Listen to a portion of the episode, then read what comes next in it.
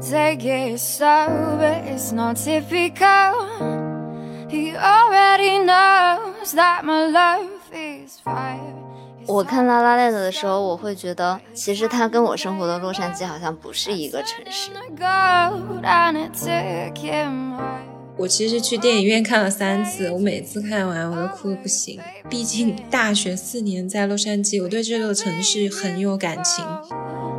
on a good life or take paradise 其实从落日开始就站在天文台的话，是可以一点点看到夕阳西落，然后夜色降临，远处的大片灯火开始点起来的感觉。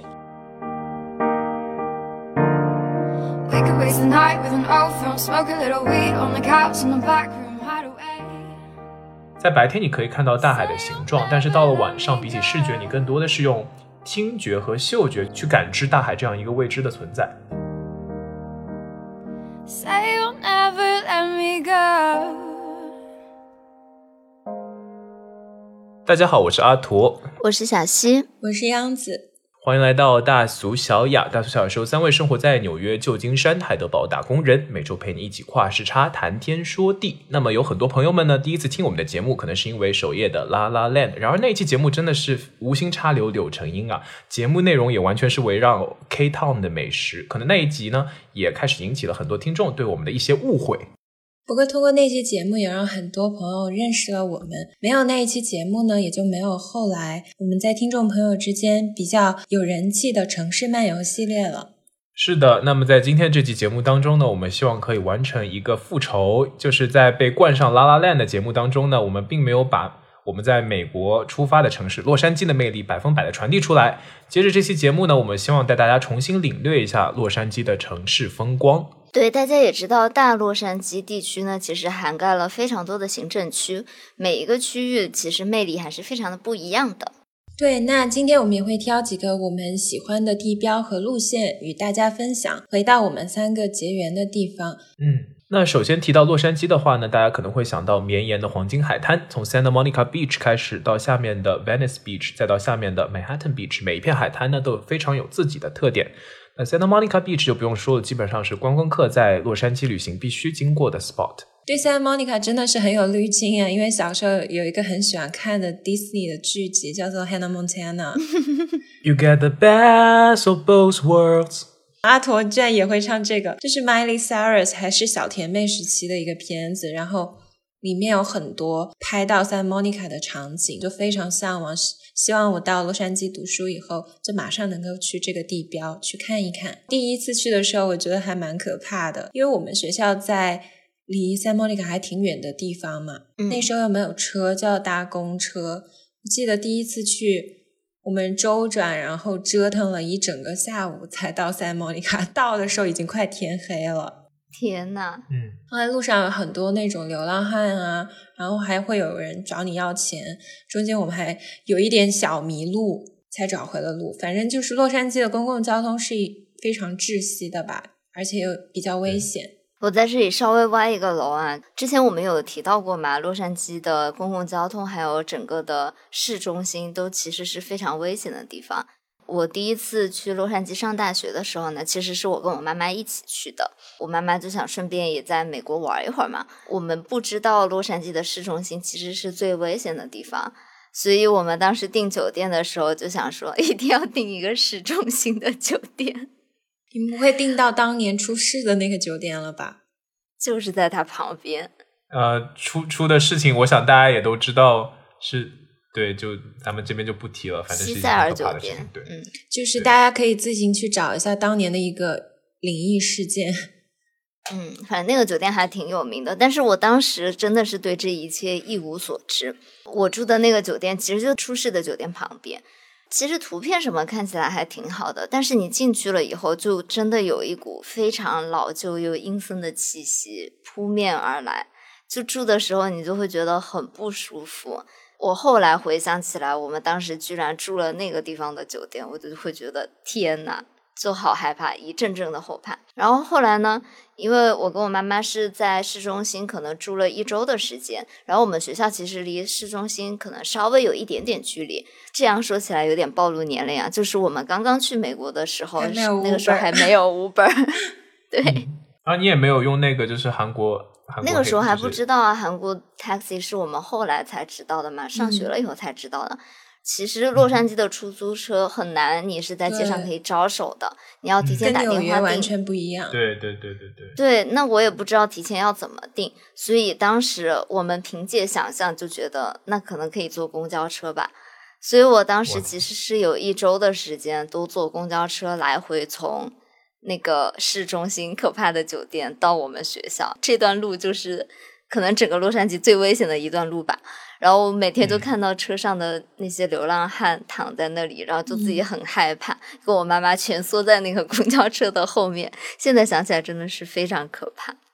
真的是时代的眼泪。我记得我们大学读了一半以后就有 Uber 了，我们当时真的是觉得这是一个改变人类进程的伟大发明，生活从此便利很多。对，想一想，如果是在纽约或者别的大城市，芝加哥什么的，可能没有这么深的体会。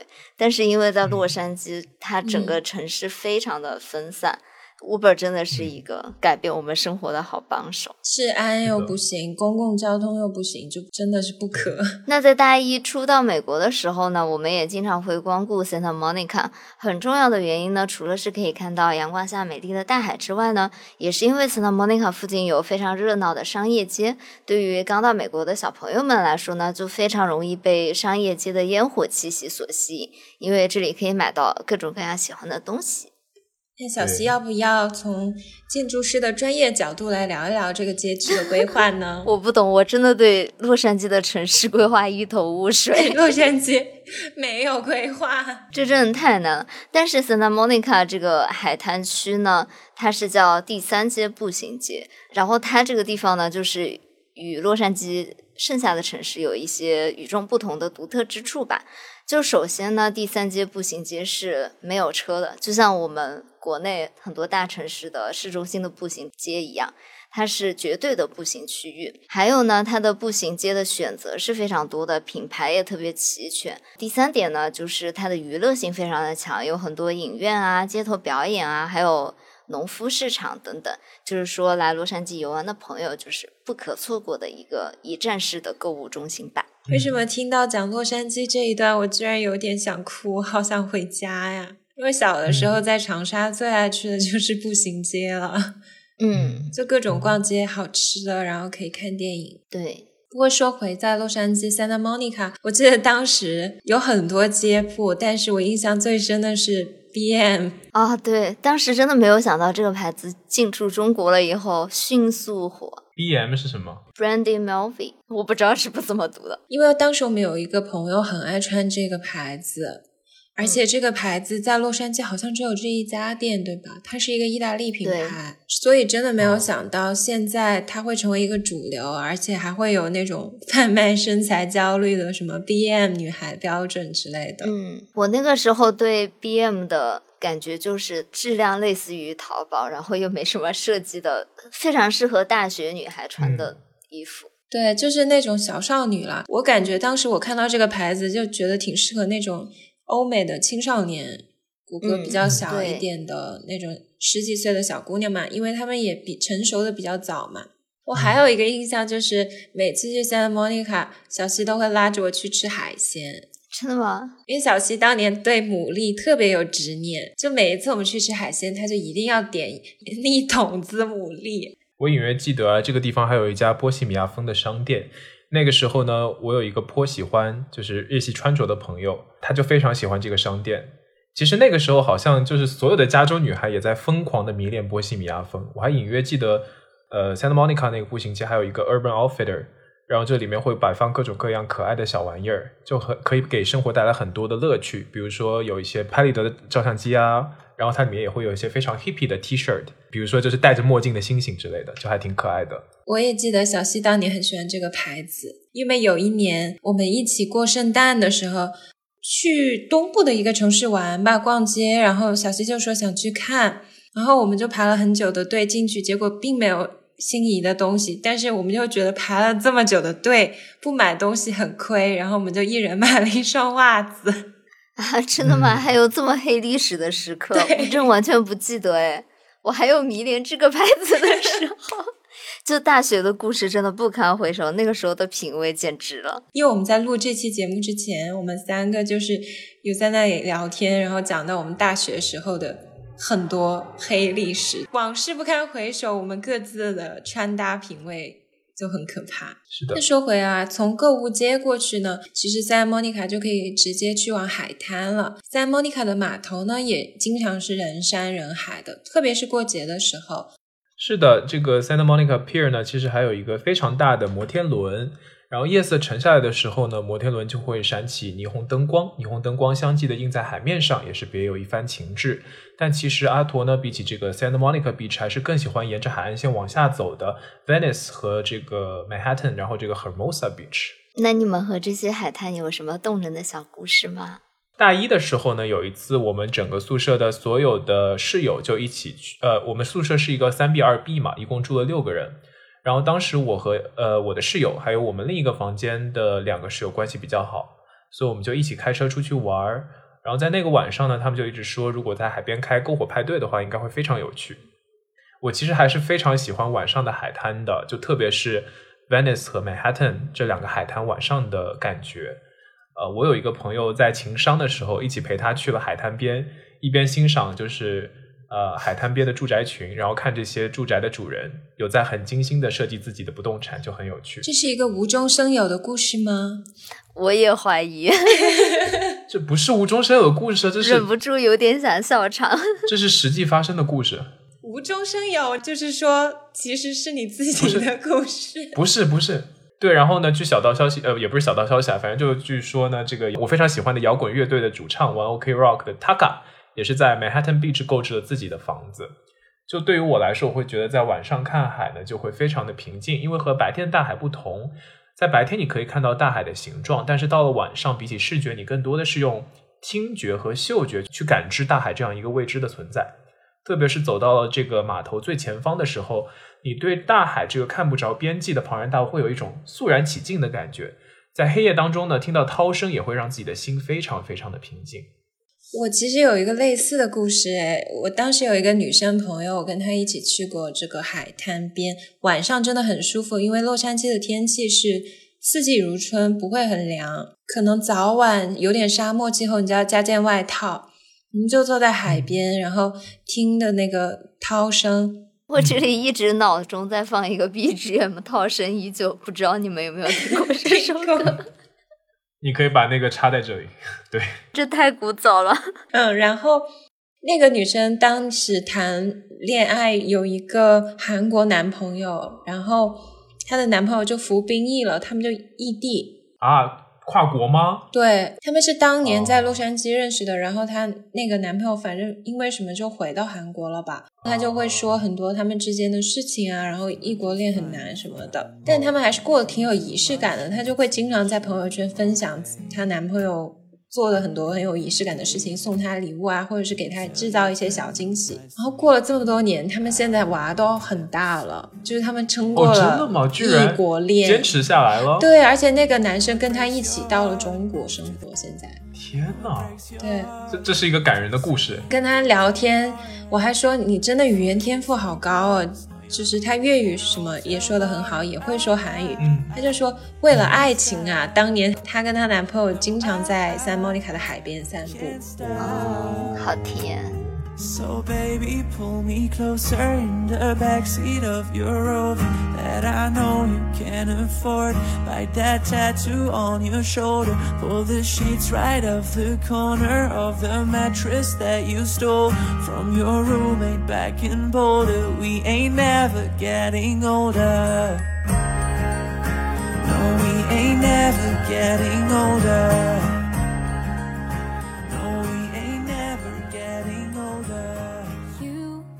那么你们有没有去过 L A 的别的海滩呢？你们有没有开过那条线？我有段时间练车，其实也挺黑历史的。就是我有个朋友，他会陪我练车，嗯，因为那个鞋子可能不是很舒服，我就会光脚练车。我现在想，真的好危险。就很容易哦踩空。对啊，我根本没有办法。当时是为了接爸爸妈妈嘛，因为他们要来洛杉矶来玩儿，我就要开车带他们。哦歪个楼啊！我等会儿会回到海边。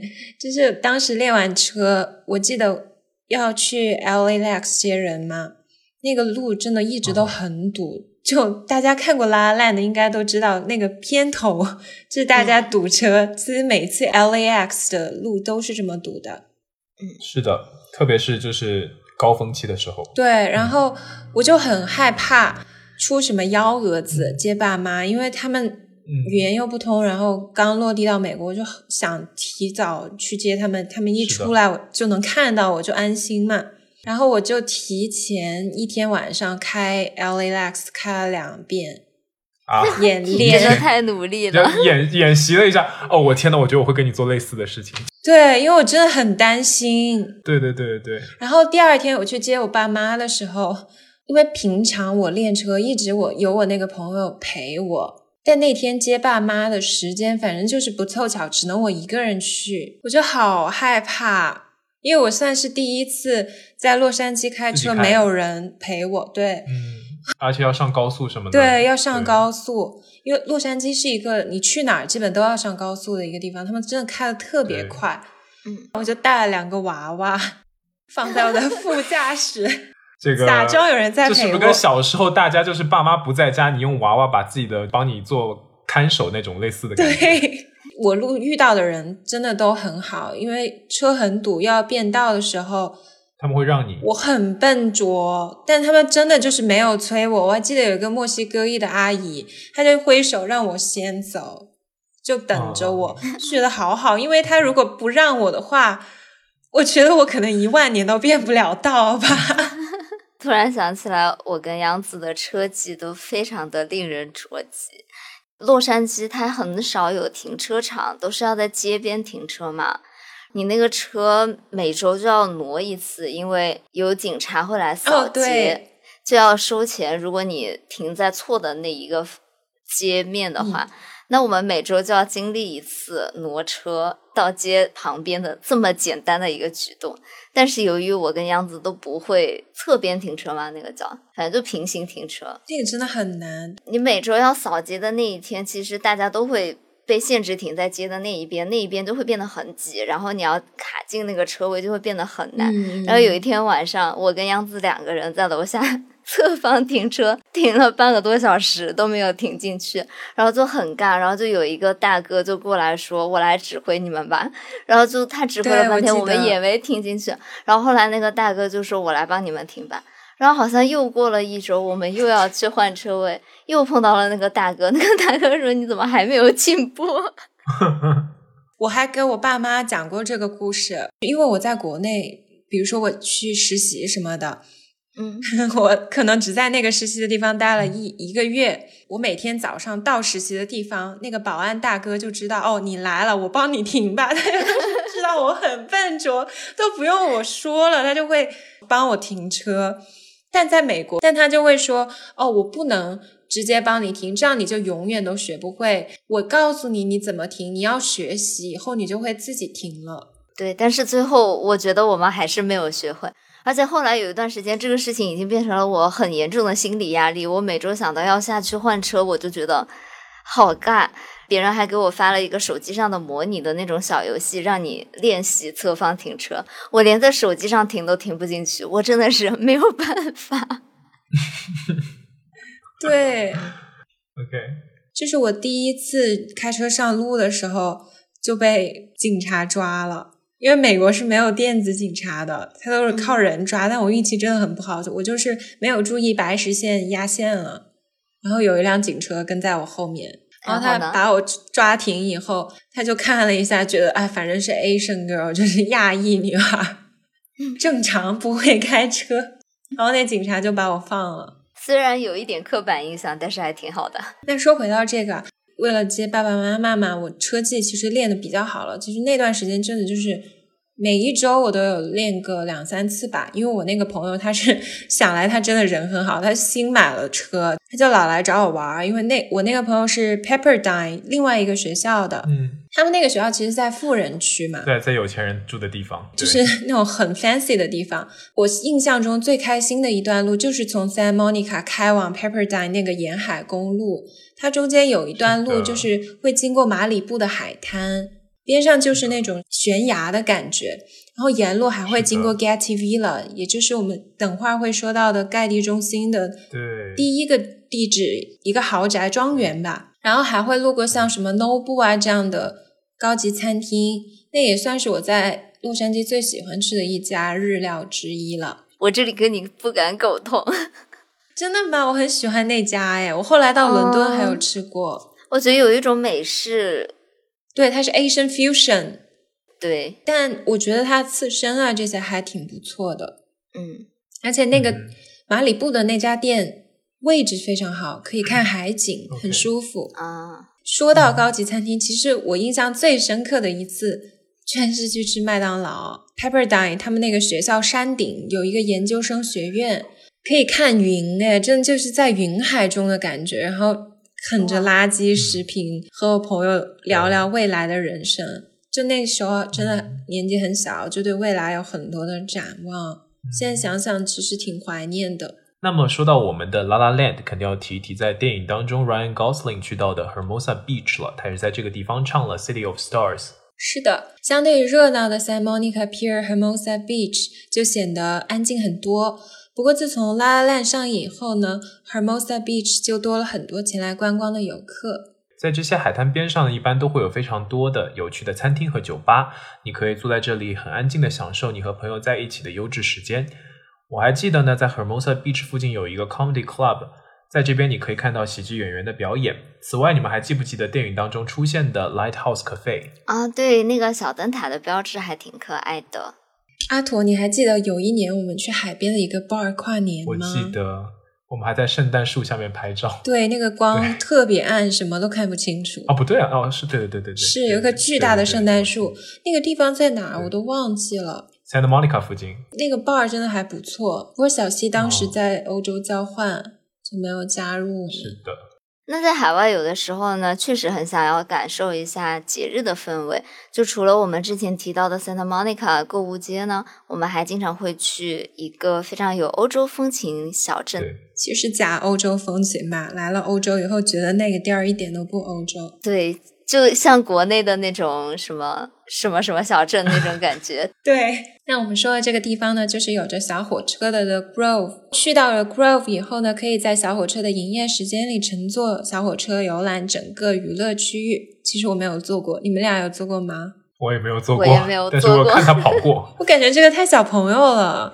对，其实我觉得这种小电车、小火车好像是洛杉矶还蛮标志性的一个东西。你们记得《拉拉 land》里面也有一个片段是他们去坐那个 Angeles Flight，对，当趟有一个小火车，那这个绿皮小火车也是历史悠久，据说是在一九五零年波士顿电车的架构上重新设计和铸造的。顺便说一句，The Grove 在官网上给自己的定义是洛杉矶最受欢迎的购物、就餐、生活方式所在地。嗯，他把 Santa Monica 放在何处？平心而论，你们更喜欢 Santa Monica 还是 The Grove？我喜欢 The Grove，欸我也是。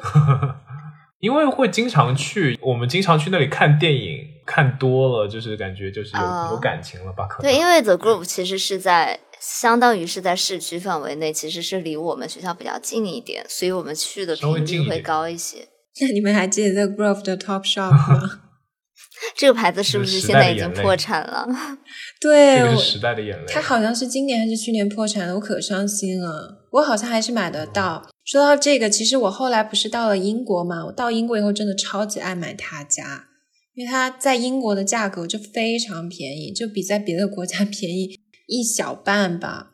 啊，嗯，因为它是个英国牌子，就价格差别非常大，而且他家的牛仔裤真的是永远的神，太好穿了。那段时间，小溪真的好喜欢 The Grove 啊，我感觉就是 每次小溪就会说：“哎，杨子，今天我们要不要先去 K Town 吃个饭，然后去 The Grove 逛街真的吗？我有这么颓废的时间吗？我不是应该每天都在认真学习？啊，那是个没有，你周末的时候会这样吗？The Grove 它它的风格整体就非常的欧式，就是它中心有一个大的喷水池，然后旁边有可爱的绿色草坪，很多人会在这边享受日光浴，感受阳光下的惬意。对，我还记得，就像刚刚刚阿土说到嘛，里面有一个特别大的电影院，每次有什么新的电影上映了，我们都会在这里来看。怎么办？我永远都记得去 Grove 的话，尤其是周末去的时候，永远都找不到停车位。它那里不是有一个超级大的那个停车，就是那种 structure 嘛？对然后我们就，然后我们从一层开到四五层，开到顶了，然后再从四五层开回一层，就是为了看看有没有哪位好心的朋友准备走了，然后我们可以去停。那节日里面去的 Grove 又是一番不同的风味了。你们还记不记得圣诞节的时候的 Grove 中间会摆一棵超级大的圣诞树？是的，所有的商店也都是圣诞节的装饰，然后会传来那首《阿驼上》。All I want for Christmas is you。我真的觉得牛姐可以靠这个吃一辈子哎，这首真歌。的。我觉得我可能每年大概从九月份吧，就天气一冷，我就会要想听这首歌。对我每次听到这首歌，我就会特别开心。这首歌不是每年在那个就这个时节又重新会回榜的那种。对啊，它就是永远的榜一啊，十二它月可能相当于我们过年的时候的恭喜发财，啊，对，恭喜你发财！说来就来呢。OK 那我再 cue 你一首 Justin Bieber《Mistletoe》会唱吗？你不会唱不好意思，我对他，可能我对 Justin Bieber 没有很熟悉吧。但是这首歌很火哎，圣诞单曲。就他出的这个单曲里面也有《All I Want for Christmas Is You》，是跟我我只知道，我只要他那个 baby baby baby，然后还有那个 What do you mean？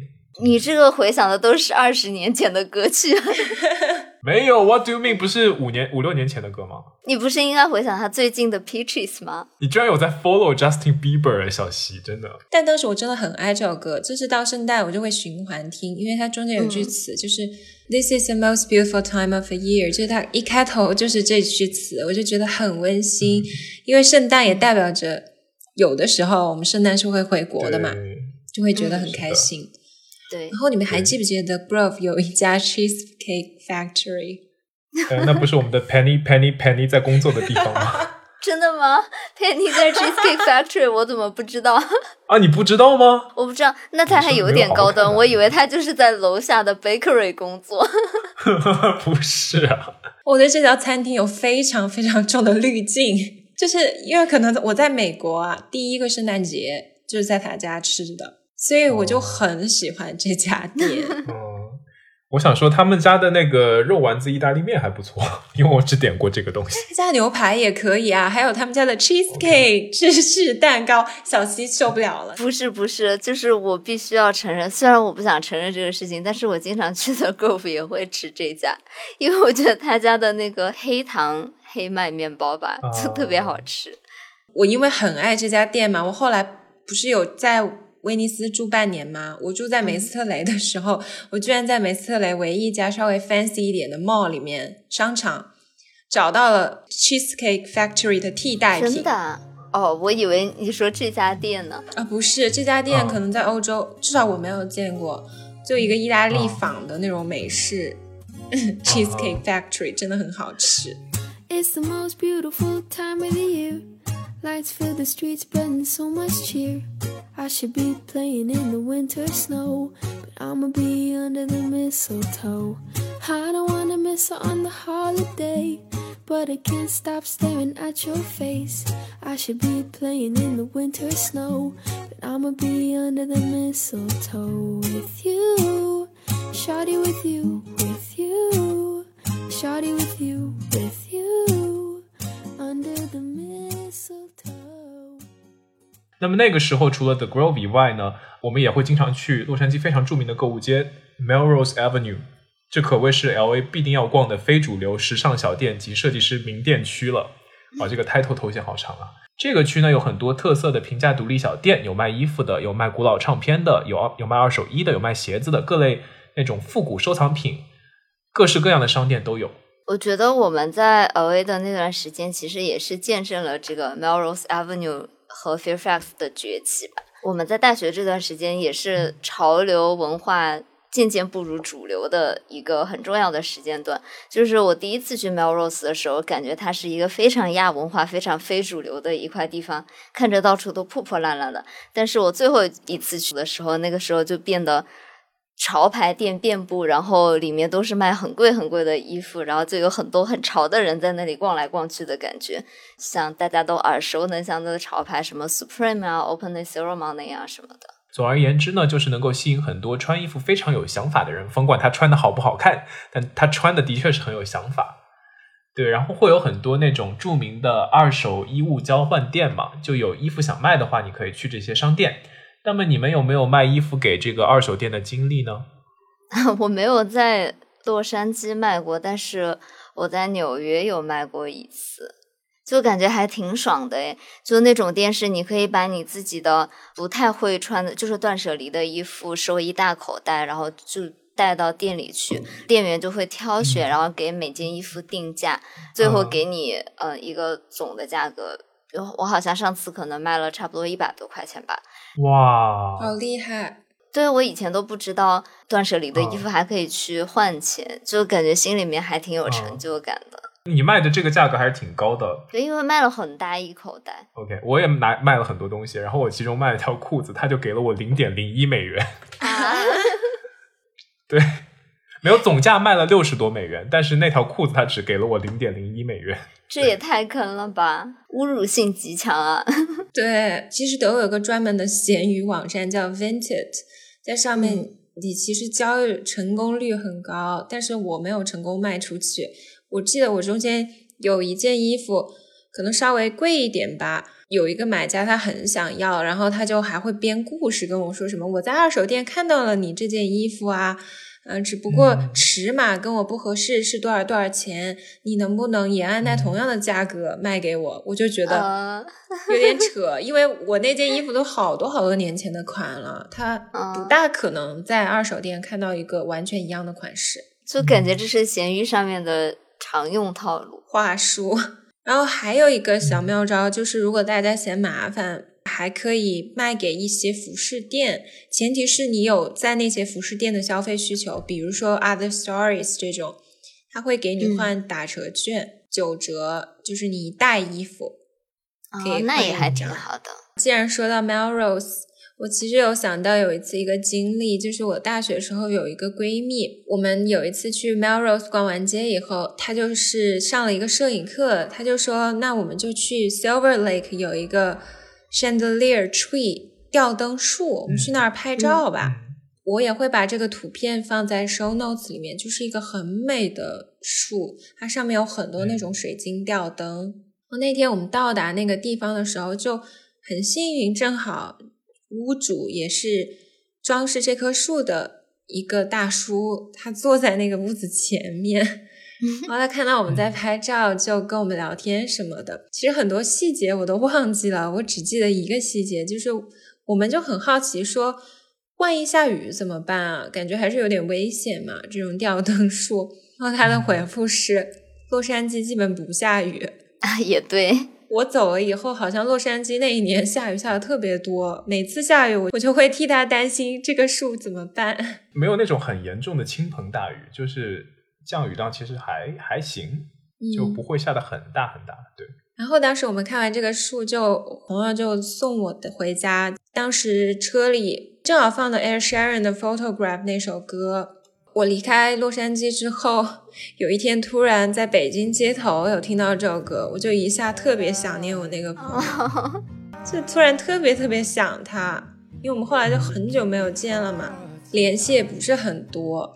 所以我觉得我现在做这个播客，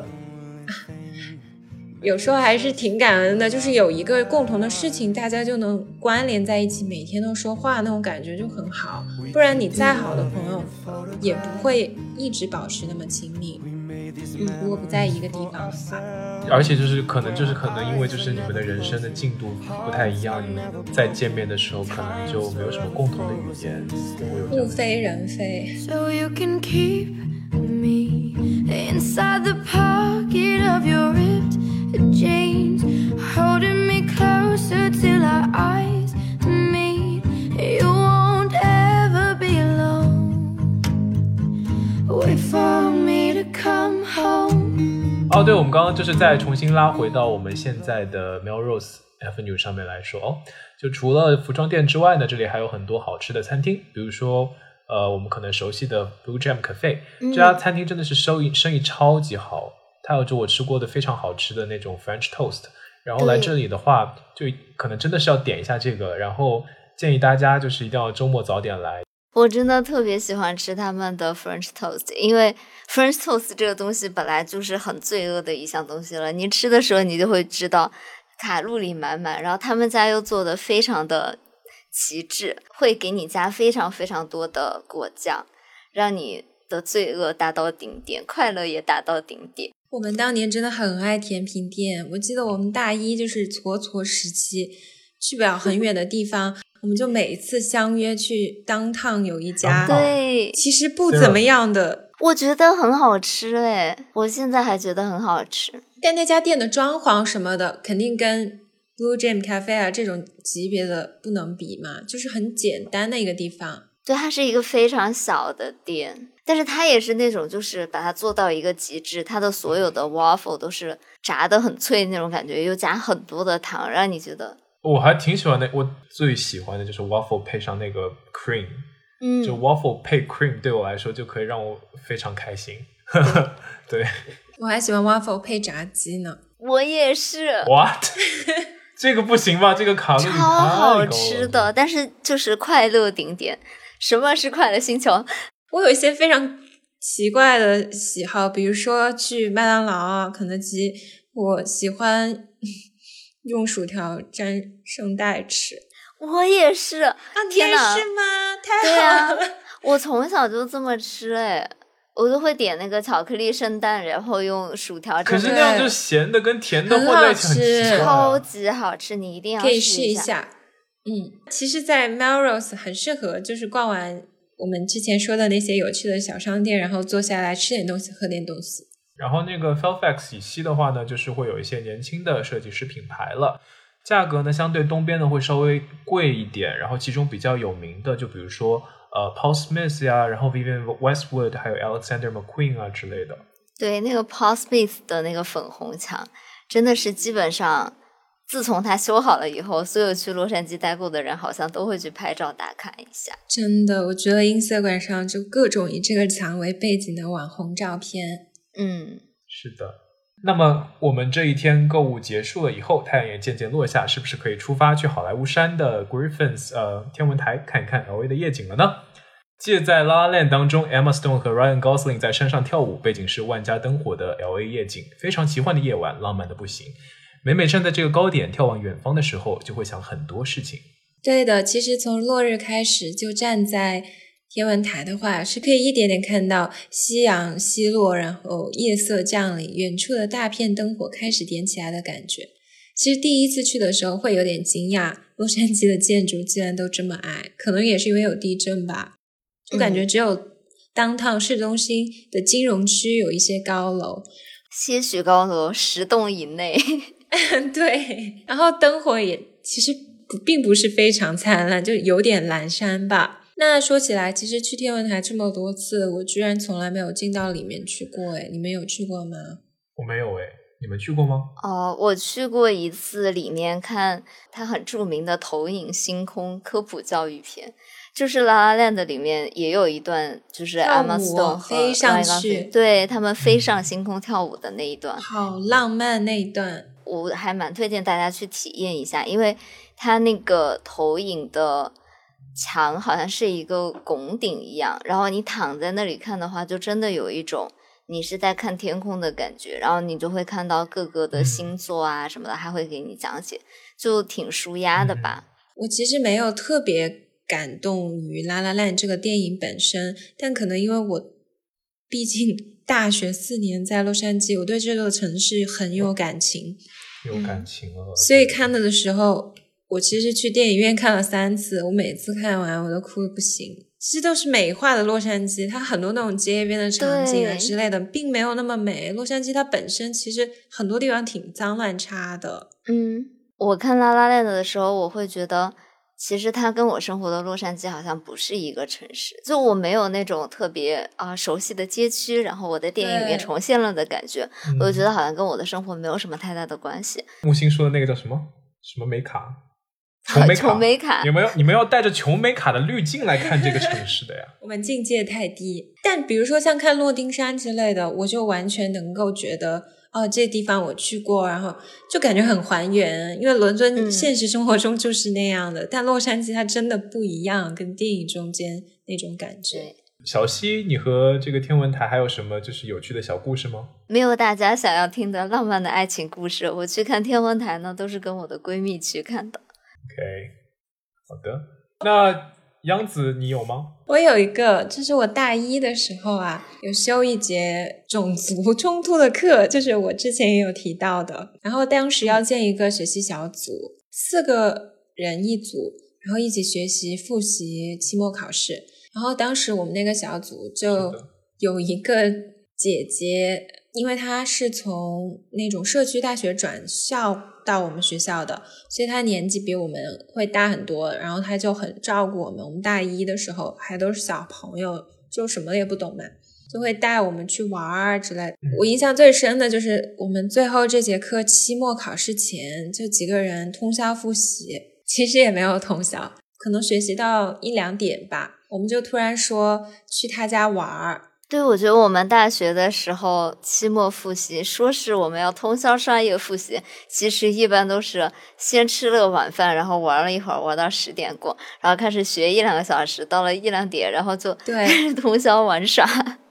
我没有这样子。我们学的差不多了嘛，就挺有把握的，就觉得休息一下。然后那个姐姐就开车载我们去她家。我人生中啊第一次正式的 girls night，然后他帮我烫头发，就是那种用卷发帮我烫了，哦，然后帮我涂了指甲油，那也是我第一次涂指甲油。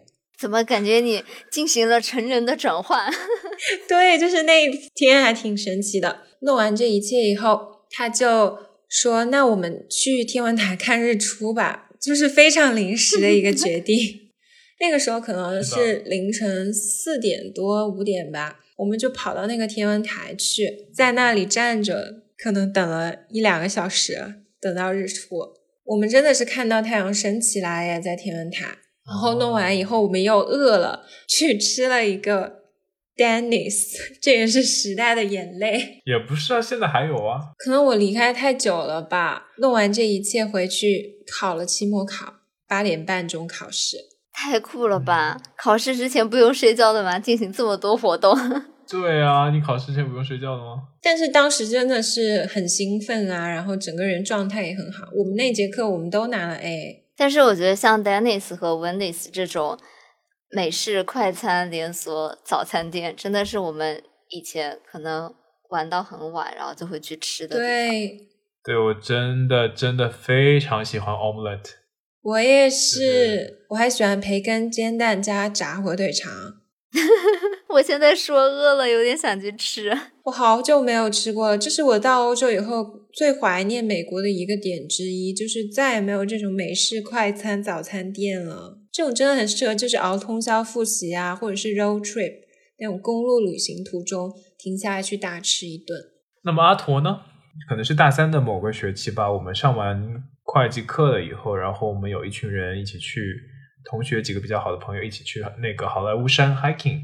那次记忆还挺深刻，是因为就是我们第一次就几个比较要好的朋友，就是从山脚下一直往山上爬，然后还爬了非常陡的坡，互相帮忙，互相搀扶，然后在天文台附近还一起拍了合照，就感觉是非常青春的记忆。对我当时在那个新闻传播学院的亚裔社团，大家经常组织去爬好莱坞山。我现在想想，真的好容易啊，就是跟欧洲的很多那种徒步的项目比，真的吗？是一个挺矮的山啊。现在回想起来，但是野山啊，没有很累的感觉，你爬完就像郊游的那种感觉。反正这个天文台是一个非常值得打卡的地方啊，大家如果去洛杉矶的话，肯定要去一下的。因为我每次有朋友来洛杉矶玩儿，它算是一个夜间必游项目，就是俯瞰全城。那今天呢，我们顺着 La La Land 的轨迹，带大家游览了洛杉矶的一些非常有趣的景点。那因为洛杉矶是我们待了这么久的一个城市嘛，我们对它的回忆真的是非常非常的多。我们接下来一期还会说几个有趣的地标，然后和大家聊聊我们的传统美食部分。我们要给大家介绍我们每次城市漫游的定番，就是艺术博物馆。今天节目就到这里了，我是阿驼，我是小溪，我是央子，我们是大俗小雅，下周再和大家见面了，拜拜，拜拜。But it's hard when you're young. Do-do-do-do-do-do. Do-do-do-do-do. Do-do-do-do-do. But it's hard when you're young.